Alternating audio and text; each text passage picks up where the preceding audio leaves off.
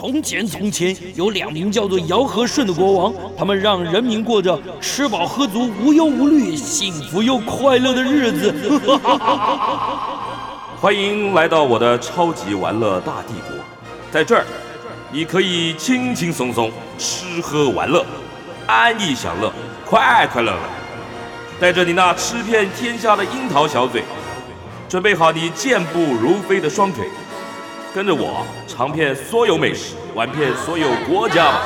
九八新闻台超级玩乐大帝国第二个小时的节目，我是主持人姚顺。我们今天第二个小时跟大家聊的是一个大家可能很关心，然后前一阵子有看到这个新闻报道很多的地方。我们要聊哪里？我们要聊圆山饭店了。圆山饭店在三月二十五号，它继去年前年二零一九年开放西密道之后啊，今年的三月二十五号又开放了一个。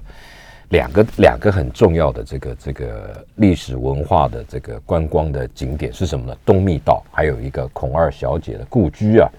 那么开放以后啊，使得这个圆山呢可以去探访的地方又增加，而且它最重要是揭开了这个神秘的色彩啊，让大家啊可以有更多走游的地方。到底圆山饭店有什么样的这些有趣的历史景点？有什么样的文化的这些观光文化观光财？我们今天非常高兴，很荣幸的请到了，直接请到了圆山饭店的董事长林玉生林董事长到我们节目现场来，跟我们来聊圆山饭店里面的秘境，还有他对于圆山饭店到底存在着什么样的观光行销的想法。林董事长在我们的现场，哎，董事长好啊，那个姚顺好，各位好朋友大家好。来，董事长，你到任以后啊，这我知道，这二零一九年到任以后，圆山饭店做了非常多的变化了。那尤其是二零一九年那一年，是因为圆山饭店过去啊，它靠外国观光客，尤其是陆客占比很高。那董事长是二零一九年三月到任的，对不对？对，三月二十九号。然后二零一九年下半那个陆客就限缩不准来了，当时你就做了一个决定。是啊，我想这个当然圆山不不只是对国外的旅客、陆客，对我们国人来讲也是充满好奇。对，不过在过去。因为圆山一直都在服务国外的旅客，而且餐跟住其实都都还蛮蛮蛮这个住房率都还蛮高的，所以大家大概比较不会想要在那么忙的时候去开放这些大家很好奇的这些历史的景点。是其实其实，在圆山有很多有趣的地方。哎，那大家呢可能会比较会焦点会放在它有两条密道上面。其实圆山本身它就是一个故事。对，那圆山的故事不只是它的这一个。建筑物，建筑大家大家有印象，所以大家对盐山的特色呃停留的一个的停留在哪里？停留在哇，它的建筑很特别。嗯嗯嗯。其实它里面呢，七十年的圆山到今天为止已经七十年了，七十年六十九年。但是再再加上它的前身，其实叫做台湾大饭店。哦，台湾大饭店，很多人都不知道圆山大饭店呢。他是在民国四十一年，一九五二年，好，那个蒋夫人，嗯，把它改名叫做圆山大饭店。以前叫其实他的前一年呐，哦，它叫做台湾大饭店，是台湾第一任的这个省主席，他叫做魏道明。因为当初啊，他啊想说这个有国外的旅客来，但是没有一个观光饭店，所以他就在原来。在这个圆山，其实那个不是圆山，是剑潭山啊。剑潭山现在叫做圆山大饭店，其实圆山大饭店是在剑潭山的山脚的山脚山脚下。对对对。哦。所以在圆山饭店之前啊，一九零一年，其实它是台湾神社。台湾神社。对，台湾神社就是在这个就在祭祀这个日本这个天皇的弟弟啊，那个那个九白川宫人九哈，九白村。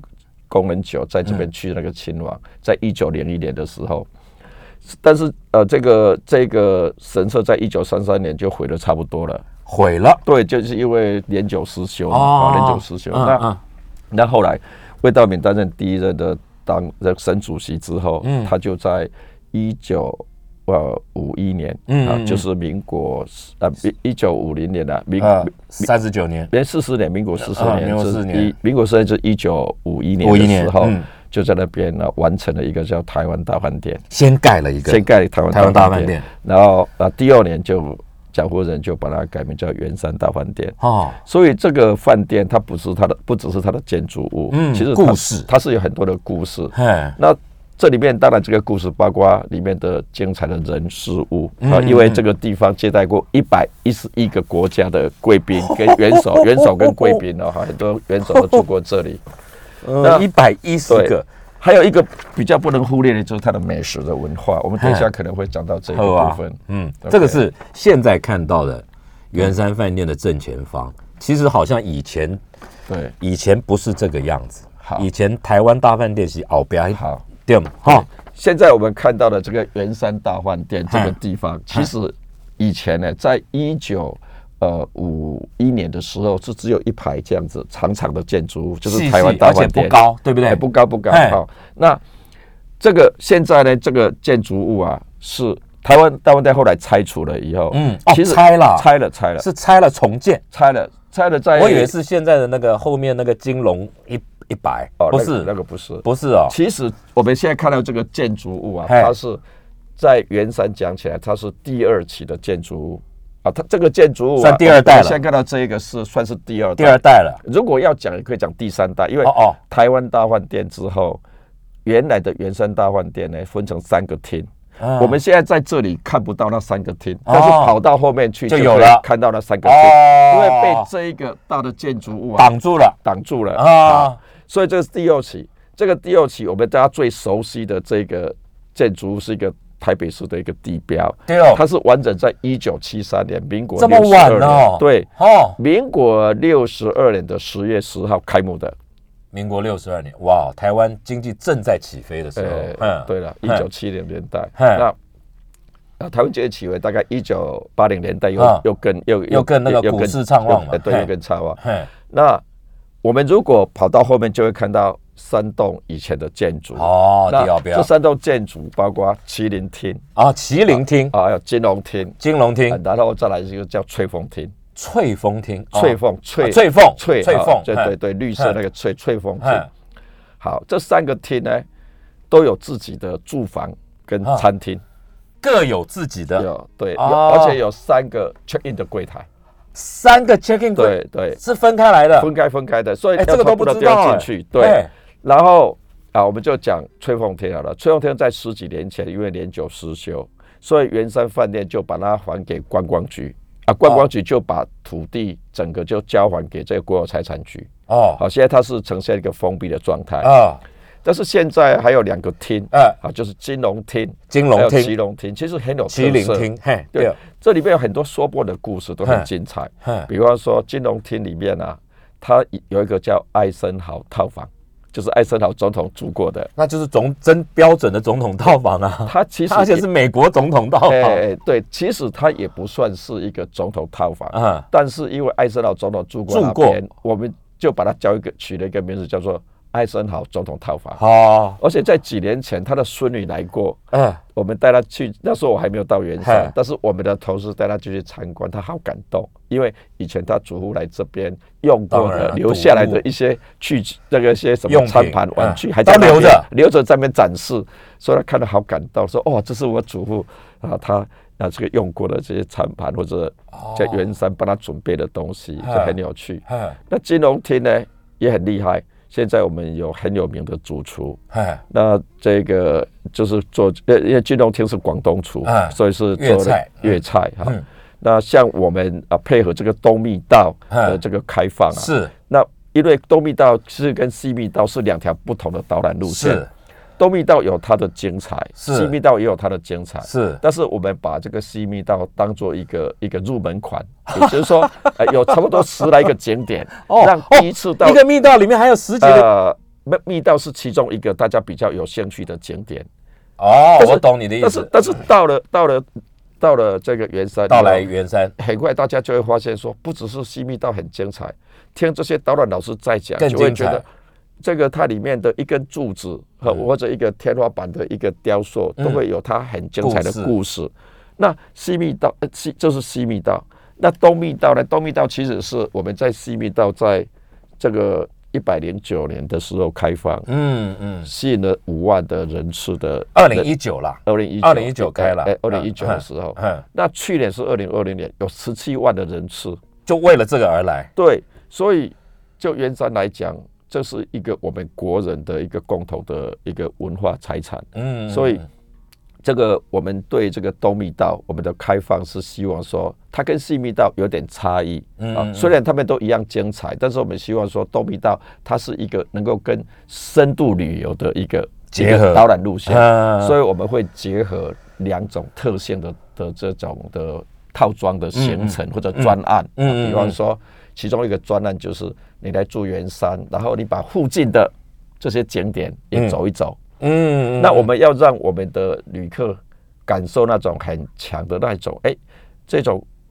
尊荣感，嗯。去想象一下，说在过去如果是有一个国宾，他会可能会怎么样去看附近的地方？啊。对，所以呢，我们就会有专属的车子哦，哦两个人就成型两个人就成型。圆山出车。啊，当然了，哦，而且我们这个是纯服务的，好，就是不另外加价，没有另外加价，呃，我们付出的代价很高，但是我们的想法是，我们作为一个国家的饭店，对，代文化表性的，对这个文化的教育其实嗯非常重要，地标饭店。对，所以我们就会导览这我们的这个来住访的这个贵宾，嗯。啊，希望说他们能够跟过去的国宾一样，他去了解说，哇，这里有忠烈祠。啊，卫边在哎卫边。在交接啊哎，还有那个林家古厝，哎哎，不同时期留下来的这些历史建物哎哎啊，然后呢，还有这个士林官邸，这大家都知哎道。啊哇，你你对。线拉到这样子，哎，嗯对对。嗯，然后到附近呢那，如果这样的话，故宫博物院也算了呃，故宫博物院稍微比较远了一点啊，所以我们这一次是呃没有没有排那么远啊。啊。那另外还有什么呢？另外还有就是我们那里还有呃像那里有一个假日的这个这个呃假日的花市嘛，就在花博啊花博下面，呃小嘿就在农市场下面，小农市场，小农市集，还有嗯美术美术馆也很哎，就。这样很近。对对对，所哎，以还有呢，你这样讲，董事长，你这样讲，后面还有哎，圆山后山上当然打羽毛球的地方多对了，没有错。就是说，其其实我们这个我们这样的一个行程，我们还鼓励我们的这个客人，他早一点起来，可以到我们后面就圆山的正后面的这个圆山的风景区。嘿。这上面上面也可以看到很多你有带带派同事带大家上去走一走？我们总经理啊，他带他去下面我自己也去走过啊，而且我们带啊我们总经理总经理带客人哦，哎，带带他是带我们的这个同事，但是有时候也会带客人。哦，我知道。其实听众朋友不知道，这个精彩的文化景点啊，东西在那里，但是需要有很棒的导览解说。我的了解是，圆山饭店在林董事长的这个带领下，他们好像训练了一批志工，专门来做导览的。然后这些朋导览的志工都都是内部的同仁，他们都非常的热情。然后呢，等于就是把自家好好的自家的财财产吧，这个这个我要补充说明一下，我们的我们自己的主管嗯啊，我们的同事有很多人很多人都会导览。哎，那但是因为我们现在量能越来越大，哦。所以其实我最感动的是，我们所有的导览工作几乎百分之八十都落在很多的志工朋友外界朋友来加入，这些志工的老师是让我们都非常感动的，因为他们为什么会来？因为他们认同这样的一个国家饭店其实是需要让我们的国人或者国外旅客知道的。嗯，他们的素质非常高啊，有的都是留学回来的，啊，然后当老师、公务员退休的企业主都有哦，，企业主也有。有有有，不错，他们都很棒，很棒的老师，真的是。这个董事长一直在讲国家饭店啊，其实大家可能不知道有一段历史，这个圆山饭店曾经被《纽约时报》吧，对不对？对对列为全球十大饭店，对对不对？对然后这个就因为这样子的一一篇报道，呃，评选，然后从此圆山在国际知名度也非常高。那在过去，它就是用来做接待访台的世界各国重要的元首，所以它也是一个国宾级的饭店了，对不对？对就最重要的国宾级饭店对。我们进一段广告带回来，嗯。来，今天继续跟我们节目的重量级的现场贵宾，圆山饭店的董事长林董事长林玉生董事长聊这个圆山饭店的这些历史文化资产啊。那圆山饭店在三月二十五号开放了一个东密道，那还有孔二小姐的故居。那当然了，市场非常的轰动啊，整个媒体都在讨论报道。那其实董事长今天来我们现场，他其实在告诉大家的事情是说，不是只有这两个密道而已。我先给大家看一下这个密道了。这个密道哈，这个是西侧的密道，我跟你讲，那这是东侧，这东东东侧东密道，这是东侧的，西西底下。的是这个，西底下，西侧有一个溜滑梯，西侧有一个溜滑梯，哎，这溜滑梯什么？意思？这溜滑梯很多人都不知道，溜西侧是二零一九年开放，我我补充一下，董事长让我让我我帮你补充，不对纠正我，二零一九年。那开放以后，吸引了当只有几个月时间，吸引了五万人。对。然后二零二零年吸引了十七万人。那重点是二零二零年全球防疫，国门不开，台北圆山饭店的住房率居然是全台北市之冠，全台北市第一名，这个很难得。那当然了，跟这个。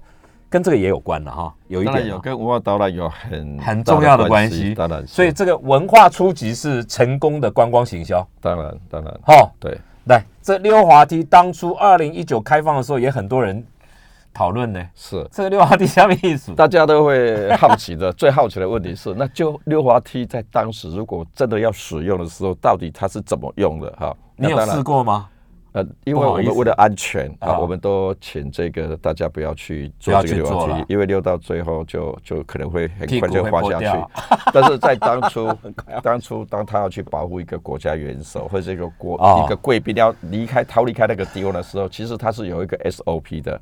哎，好，就是说我们在附近有一个七海特勤的一个园区，七海。那个那那个这些特勤的人员，其实就是为了要保护国家元首，在做准备，是一个很重要的一个任务。那个是内卫，就是内对对。最 inside 好，所以他们怎么去保护国家元首？抱着就是前面坐一个人哦，好，然后元首坐在中间，好，那后面呢就是另外一个另外一个卫兵，对，那大家就会好奇夹着，对对夹着，因为为了保护中间这个。元首的元首或是贵宾，对，不会摔下去嘛。所以前面一个前面要有一个保护嘛，要有一个挡板。那后面到底这个要做什么？好，这就有趣了。拉着，有人就会问啊：如果你是那个护卫，你会喜欢坐前面那一个，还是后面那一个？当然，如果如果啊比较怕死的话，你当然要坐前面那一个，因为后面那一个其实就要挡住追兵嘛。啊，挡子弹了？对啊，最有可能，有可能，有可能是啊，是黄抱着一个元首吧？哦，他要抱着，对对啊。不过这里面呢，他的设计是为了逃生，让那个狙击手没有那么的方便，所以他是弯来弯去的。哦，这就是他最有趣的地方。哎，你讲到这个哦，董事长。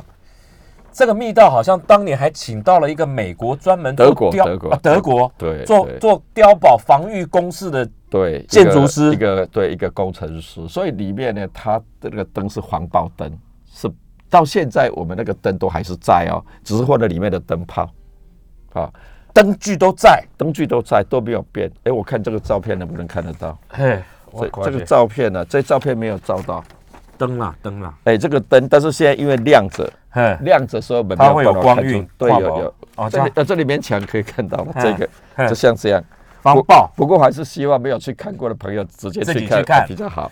那这上面呢，我们也看一下哈，这上面尖尖的，哎，这种石头去摸它啊会刺刺的。好，这用意是下面，这个是一个防爆的，就是它的表面呢会有那个尖尖的那个消音锥。如果万一有大型的那个音爆炸弹爆炸的时候，不会让里面人耳朵受创。好，它会把那个声音，对对对。所以我希望大家如果到那边去，老师会提醒大家不要用手去碰它，不要碰，因为碰久了它可能就会损害。哦，不要，就是对，它有点像钟乳石洞，类似类似，就反正它就不是抹平的，对对对，它就是要凹凸不平的。所以这是一个非常特别的工程，各位防御工事。对，各位如果去看了就会知道，它不是一个。好像隧道的东西啊，都是平滑的，不是？它做搞钢啊，啊，做出这样子很特殊的这样的一个防御的公式。哎，当然，那你你刚刚讲那段，就是说，呃，元首或重要贵宾在逃离现场，不要讲逃字了，就离快速离开现场的时候，疏散的时候，那个 SOP 是有资料，所以你们翻出来看到，是吧？当然，因为在在在过去有很多资料都没有留下来，特别是这种特勤的东西是不会留下来的。不，会，但是我们饭店有在那边工作非常久的老员工嗯这些老同事可能已经在那边工作四十年了，快退休了，但是他的腮乎。啊就是他以前的的的主管或者他的师傅也是在那边呢、就有交代就会告诉他们说当初是怎么做的，他们人就会知道大，都要演练。但是这个不是饭店的员工，而是说特勤人员他们会怎么做啊？他们哦。有这样讲，对对对，很有意思。然后董事长，我还注意到哦呃，像铲球这这这西密道溜滑梯嘛，哈，对。东密道的没嘛，对。而且这次东密道的入口，你还帮他设计的就碎了呢，有一个情境转换的这个回廊。是，西密道看无点，对这个这个东密道，它跟西密道的一个比较大的差别就是，我们把东密道的入口做了一些整理，那西密道比较维持它原来的样子。而且东密道很很华丽，这个啊，其实这个不是，这个是这个不是东密道，啊这个是这东这个是东密道的入口。入口。好。啊，对了，那我们为什么要把它做成这个样子？各位啊看一看像不像？如果有新人要走向礼堂的时候，那种感觉。啊，原来因为其实我们很多年轻的世代，他慢慢的对圆山的这些故事陌生了，他只知道每天经过那边，哦，这是圆山饭店的建筑。其实我们很期待的就是，因为这是我们国人的共同的文化对财产。文化财，对，所以我们很希望年轻的朋友能够喜欢这个地方。嗯，那我们设计这个就是这个是通廊，就是通了通往密道，这不是密道，是通往密道的地方。嗯，因为入口，对，因为我们用大门在这我们花了很多的精神，嗯，啊，就是做一个服务。这个服务对我们来讲是一个很耗费呃这个工作的嗯的事情，就是我们让结婚的新人、嗯。他来这边来办理婚宴，可以在这个从这个通廊，然后到了密道东密道，然后到了这个嗯出口处。小姐出口处的蜜饯花园，还有这些过去的这些呃遗遗遗遗迹哈，可以在那边拍摄他们人生人生中最重要的婚宴的照片。哦，我懂了，对，所以在世代的每一代，所以对所以听众朋友或观众朋友啊，董事长的意思是说，东西密道开放结合景点，同时他也做了一番整理，里面有很多优美的秘密花园。你结婚的新人一生重要日子，你可以在这里拍婚纱，你可以直接在圆山饭店的宴会厅，因为圆山饭店的宴会厅有好好多种不同的规格，对对 对，然后然后你甚至可以在圆山的游泳池畔拍拍婚纱那个最受欢迎，啊，那最受欢迎。浪漫的，然后你看哦，这个是东密道接近出口处。好，出来以后，这里有一个长廊，就接到这里就是秘密花园，就接到了。对，红安小姐的故居对然，后讲到这个秘密花园，我跟听众朋友报告，还有一个故事，这这些照片都我拍的，哎，都我拍的。这里这个树是两棵树结在一起，这个就有意思了。这对所谓的结连理，这其地结连理，这怎么造成的啦啊？，这个树啊哈是很特别。其实这个树，嗯，很多人看到它啊，不一定看到结连理，也有人是这样看，因为在这里本来一个树干，啊，这个树干加啊对对对，嗯，但这个树干现在不见了哈。那因为它有那个白蚁，所以我们就把它切割了，这是非常可惜。对对对，嗯好。但是有很多人在这边拍照，因为大家都看出来说，这不就是一条龙吗？哎，我第一次看的时候，我看起来是一个心形，你知道吗？是一个对对对，对，有嗯也很像 heart，没错嗯。然后这里也有它的须龙须，哦所以很多人就都都觉得这个像一条龙，所以很多人在这边拍照。对哦对对取景。对，然后这个花园好像是饭店，这个花园就是你们花了一番心力在整理的。豆密到出口之后，哼，那个其实那个花园已经荒废很久了。那我们现以前是荒花园吗？本来就是花园，本来就是花园本。来就是花园。哦，那我们就在整理这些考古故居的时候，也把这个花园做了整理。那我们从我们老一辈的这些同事，我们知道了这个花园其实有它的历史的故事。好，这个花园啊，因为我们刚才讲到有又两条有两条密道，掉以前大家都会谣传说，哎，西侧密道到这两个密道到底通往哪里？大家有无限的想象嘛。西侧是去剑潭嘛，要。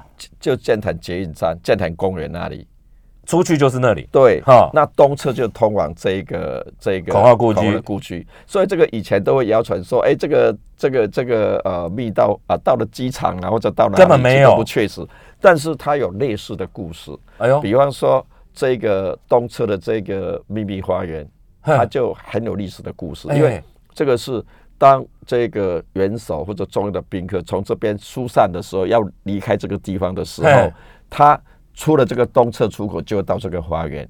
那这个花园离什么地方最近呢？离？基隆河。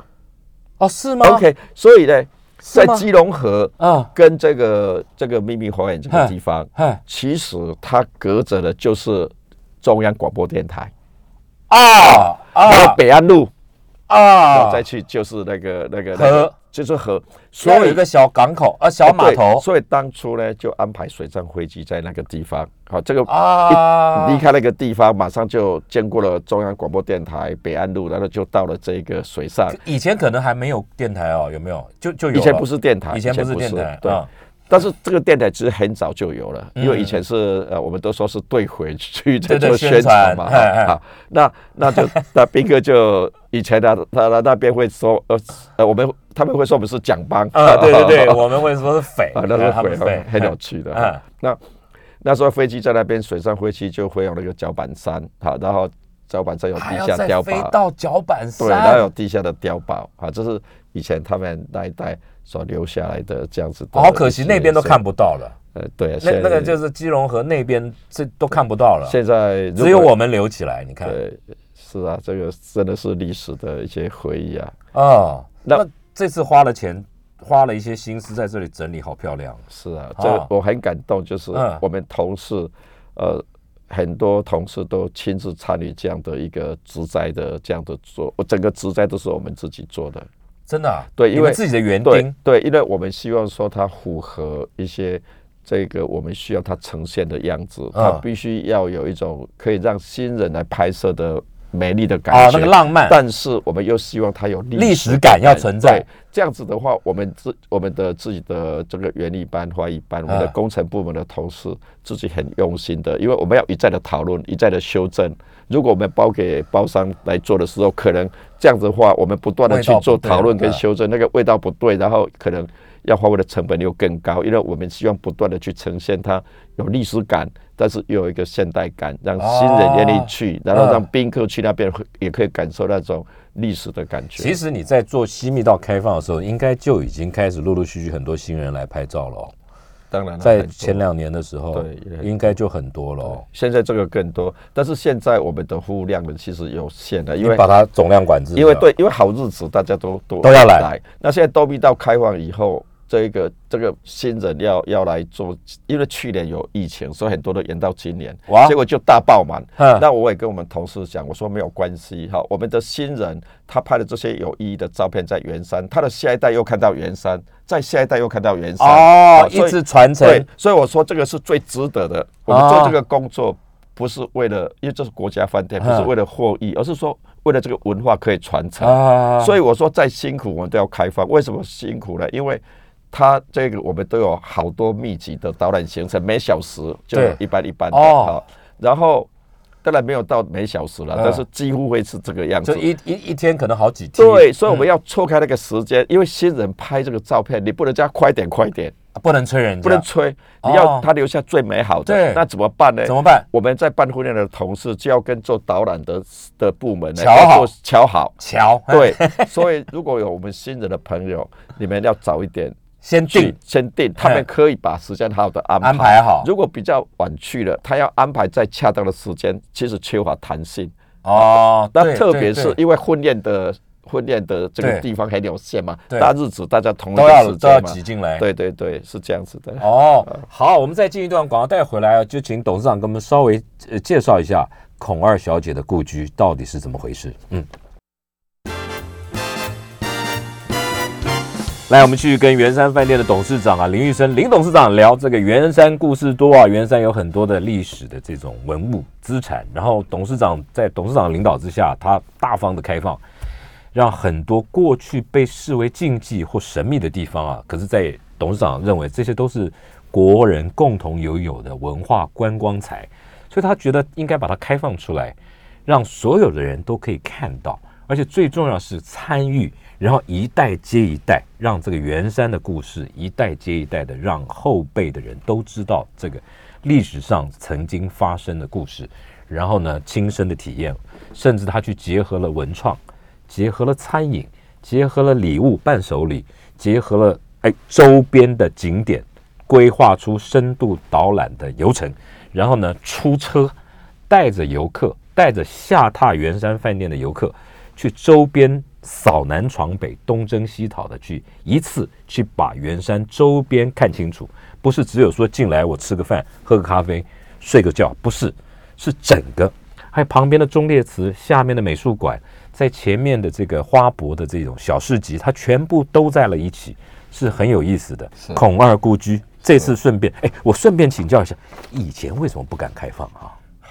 好，当然，呃，对圆山来讲，在过去，因为我们在边界还没有管制之前，嗯其实是非常的繁忙哈，因为啊餐跟住啊都是国外旅客，好，那我们住房率常常会有八成啊，所以其实很少去关注到这个部分。啊，也忙不过来。对对，所以但是在其实会会做这个文化导览，其实起源的一个司机姓彭的司机，那个姓彭的司机今天也是载我来上班，他在圆山已经三十几年了。好，那老司机哎，老老司机，啊那那那那彭先生，老同事了啊那他他哎太太啊，这个叫秋月，也在公司上班。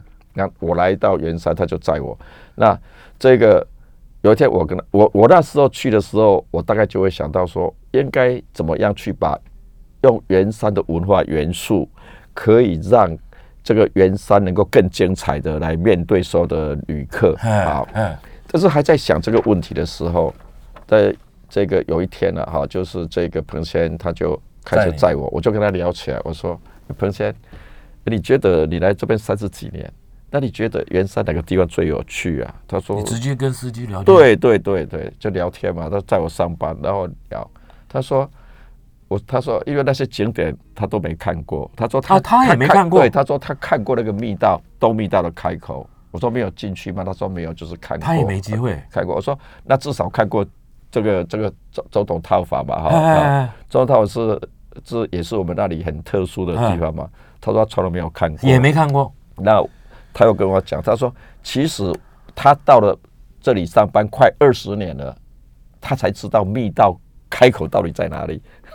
OK，给了你一个当，哎，对，然后然后他说，哎，很多同事做到退休，他也不知道密道的开口在哪里，更不要讲总统套房。哎我听了真的是有点难过。我觉得说一个人在上班，他除了睡觉的时间扣掉，在上班的时地地方一定比在家里还久，还常常会这样时，间还多。等于是自己的家一样。那上班了几十年又退休，没有看到这个地方，这样的饭店其实啊很缺乏温度啊啊，所以我回去其实就是第一个我就找到陈凯房，你那个姚顺嗯兄弟都很熟，嗯。就我们现在副总，那时候他当协理，我说哎，我希望能够开放我们的同事跟同事的家人来看这个地方，好。哦，你那时候初期是现同事看，同事，我我想说，至少先，因为我们想要去，我想要去推动一些文化性的东西，啊。但是还没有想到怎么做。嗯，那在那个时候，那就想到说，哎，那如果说今天我们先来开放这些文化性的东西，给我们的同事跟他的家人来看，是不是比较、比较适应一个大家庭的温度哈？那在开会的时候，凯文就说。诶那要不要哈？我们也开放给国人好了，因为因为陆客不来其实我们少了那个百分之四十的收入。对好哦，对，陆客占了百分之四十。好，所以在这种情况之下，其实饭店的损失是很大的可以说从来没有碰过，而且是半年哦，半年不嗯。是以前都两个月，哦这次是半年。后来大家开会就说，哎，这样好，那就优先开放给同志，之后再开放给我们的这个国人。原来是从一个司机先大家生的对启发，然后大家从来没有想到一件事情发生了，就是三个月竟然来了五万人。哎，可是哎动荡哎，这个以前是不是有一点点禁忌啊？忌讳，就碰到这一块，好像说是什么军机要塞，哎，这个不能不可以让外界一窥究竟，什么其实以前有有住户、住客或者用餐的客人有好奇心，他们有时候也会，好同事也会打开给他们看一下，会是啊但是这样的看法是非常可惜的，呵因为呵呵看到一个东西，没有人去做解说你不知道它到底是什么。那真正的其实它的精彩在于有人去告诉大家，对好对，它整个圆山的故事，我刚光刚是听那个 刘华听前后一个抱一个第一个坐前面，我觉得就会想说，对。到底是要坐前面那一个，但是那个那个？故事我听了就很有意思，这样就已经很有意思了啦。对 对。哎，对，所以我们在呃二零一就是这个一百零八年二零一九年，其实我们成功的把这个饭店的整个本来是要最凄惨的一年。啊，我们竟然就成功的结束了二十四年来的连续在本业的亏亏损。损，对，所以二十四年连续亏损，对在本业本业都没有哦赚过一毛钱，好，都是亏损的，亏亏损将近快五十亿啊，那哎那对，但是就是因为这个密道开放，那去年呢来了十七万人，哎，所以我们觉得，我就就我们的同事觉得最安慰的是，我们能够去做好一个一个文化服务的工作，嗯。我们会把这样的一个景点，我们给我们的国人。嗯。那将来更精彩的是，当有国外宾客来的时候，嗯。好，我们又可以把这个来推荐给别呃其他的分享给世。界各国。对，那我刚才讲到多密道，我们把它定义成一个深度的旅游。对。那其中我讲到说，一个是住，然后配合附近的景点，对。另外一个是大家更容易去做到了，就是对，我们花了将近一年的时间，把两百多道的国宴料理都找回来。嗯嗯嗯，因为过去呢花一年多啊。对，因为那个国宴料理是做搞干哎，嗯以前的都手工嘛。以前的工是便宜的，因为这是接待国家元首嗯用的国宴嘛，都是秋老菜。对秋肉菜。那现在呢是工贵的要命。嗯，以前是菜很贵，人工便宜，哎现在刚好相反，现在刚好是工便工贵啊然后东西不会食材好食材还好啊。啊。但是你要照这些师傅，这是一代一代相传的，要把它要传下 recipe 来 recipe 找出哎来，要继续来做要留下来而且它不是一道两道，是两三百道，那怎么哎做呢？怎么做？那我们老师傅都不在了。有有传承，但是那个时间紧搞刚。嗯，那为什么我要求我们的同事做这个？我说我们如果不做，这些国人料理就没有了，从此就从此。消失。对，那怎么办呢？嗯好，所以但是这这个饮食文化是圆山最重要的资产，嗯这是圆山最具特色的，不是那个建筑而已，不是它的人事物而已，软实最。重要的是。对，是我们看不到这些美食，嗯，这个才是很困难，我们要挑战把它留下来。嗯嗯嗯但留下来不是师傅做好了就供奉在那里，一定要有人去消费，传承要传承就有人去要消费。会做哦，也要有人去吃。对，那啊一开始当然哦，我们的厨师都觉得哇，这是一个很艰巨的工作。我说那我们就把它丢着吧？把它就没有了吗？嗯对，大家想想也有道理啊，就是大家认真把它做出来。就我们有十二大经典商品，哦，这十二大经典商品其实就是文化商品，包括美食跟它的文创啊。那个哦，因为没有你又研发了一套，也对，也没有服务的，不是研发，是本来我们就有这些商品。本来就有。对，然后我们这些文化性的商品是让大家对元山能够更熟悉的。我们再进一段广告，待会回来啊，再把它拉回来，就稍微讲一下孔二故居，还有董事长去挑出的，看所有团队一起挑出来十二项文化商品有哪些，这个很有意思。待会回来。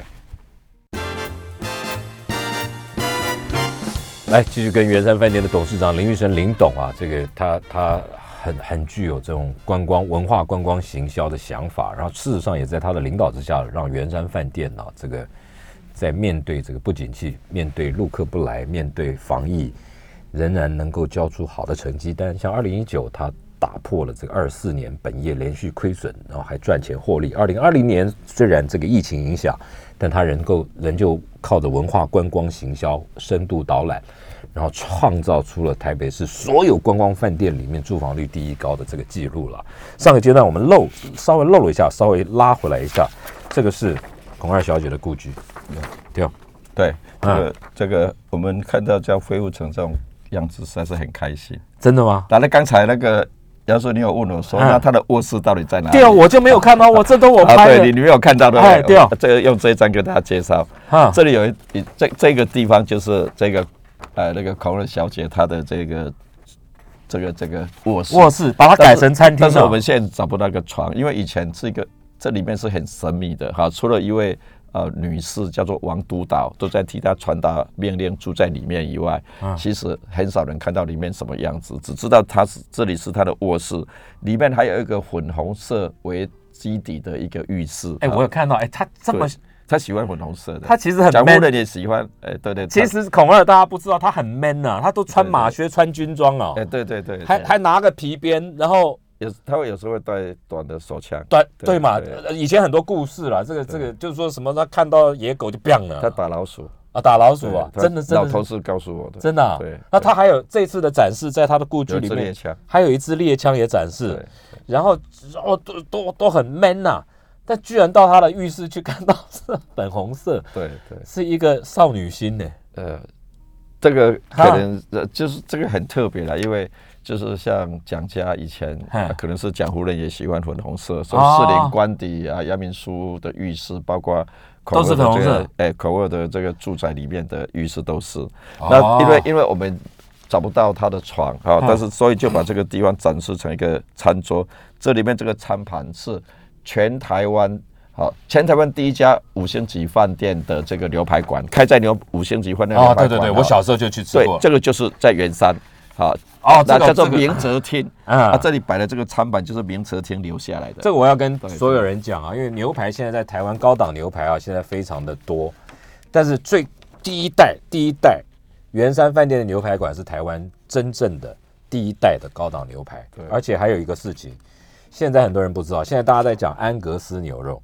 圆山饭店是台湾第一个拿到美国安格斯认证的牛排馆，几十年前了，安格斯认证哦。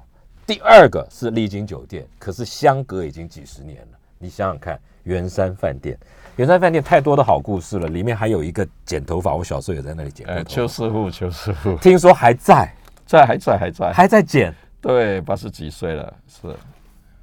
他是我们的镇店之宝哎，八十几岁你还让他工作？对，哎，这叫他很开心呢。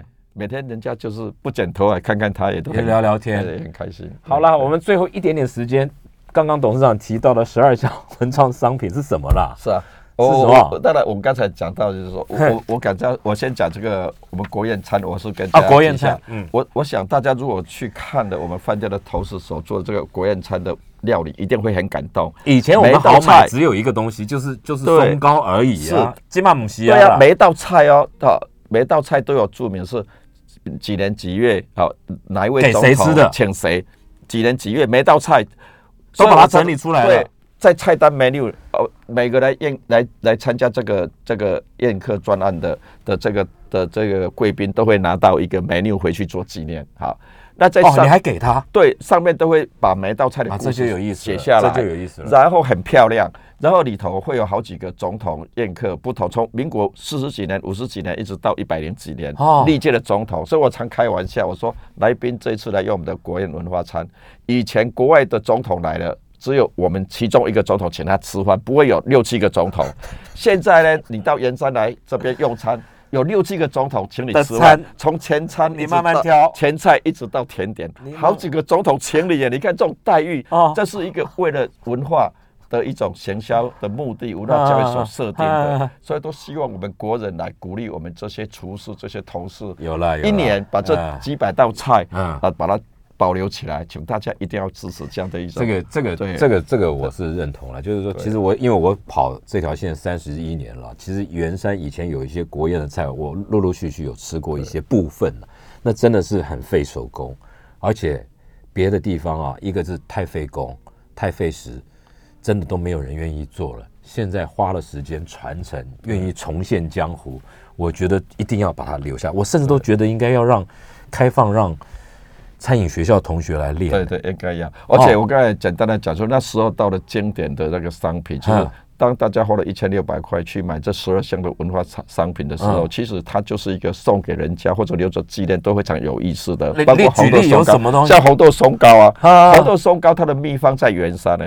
好，那这个是蒋夫人，她把她在那边。他是我们的创办人，他的他把秘方就留在圆山，所以世代相传，所以这个都是很值得的。我们希望说没有时间在那边用餐的客人也可以带，对，不止这个，还有以前蒋夫人她是接待外宾所用的茶叶，已经几十年了，还有那个醋，那个都是几十年的历史。醋。对，像我们醋是一百一十三年的高高印醋，这是蒋夫人她在美国的时候，这边的管家过去都要带的醋跟茶都有，这都是这些都是精彩的原生的文化元素。对，你你不讲，不知道哎，对对对，连醋都留有哦。很有趣的，很多美感。趣对，哦。不用餐去把这些东西送朋友。哎，我记得还有一个吊牌，哎，货部钥匙，还是下面意思？那个就是钥匙牌，就是以前在挂钥匙的钥匙圈的意思，但是它是扁的，所以叫钥匙牌。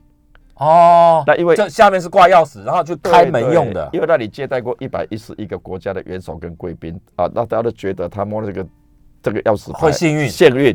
那我们做做一个复刻版，好多大家都很喜欢，就变成伴手礼，可以送对送人。对对对，啊啊，够下，做这行的啦。嗯哈像有一个西班牙的一百三十年的一个西班牙十大国际品牌叫马 a 瑞卡，他也帮我们做了那个双龙抢珠跟真爱一生的这样的一个手环首饰，好，那有限量，那个都是用原山，因为有二十几万条龙嘛，啊双龙对对对抢珠。对对那蒋夫人也很喜欢珍珠，哈、哦啊以前来访的伊丽莎白泰勒或者嗯太皇的太太、皇后也都戴珍珠，所以用它设计出来一个真爱一生。哦这个都是可以来作为母亲节啦，或者生日啦，送送给给情人节送给朋友的，或是外国友人来来台湾，你要回赠他对破秋的席尊，这个送给他们，因为很很有味道，对不对？是啊，是啊，是啊。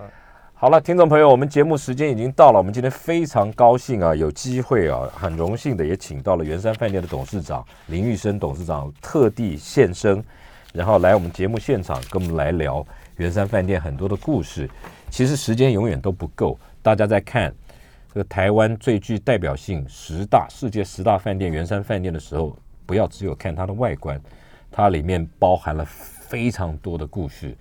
当然了，一个小时永远都不够。我觉得最最好的方式就是自己跑一趟圆山，不管是参加它的文化导览深度之旅，或是参加它的美食，或是去看它的秘境，他们都有很好的这个导览文化志工，可以跟大家现身说法的来说明，真的是很有意思。我们再次的谢谢董事长到我们现场来，谢谢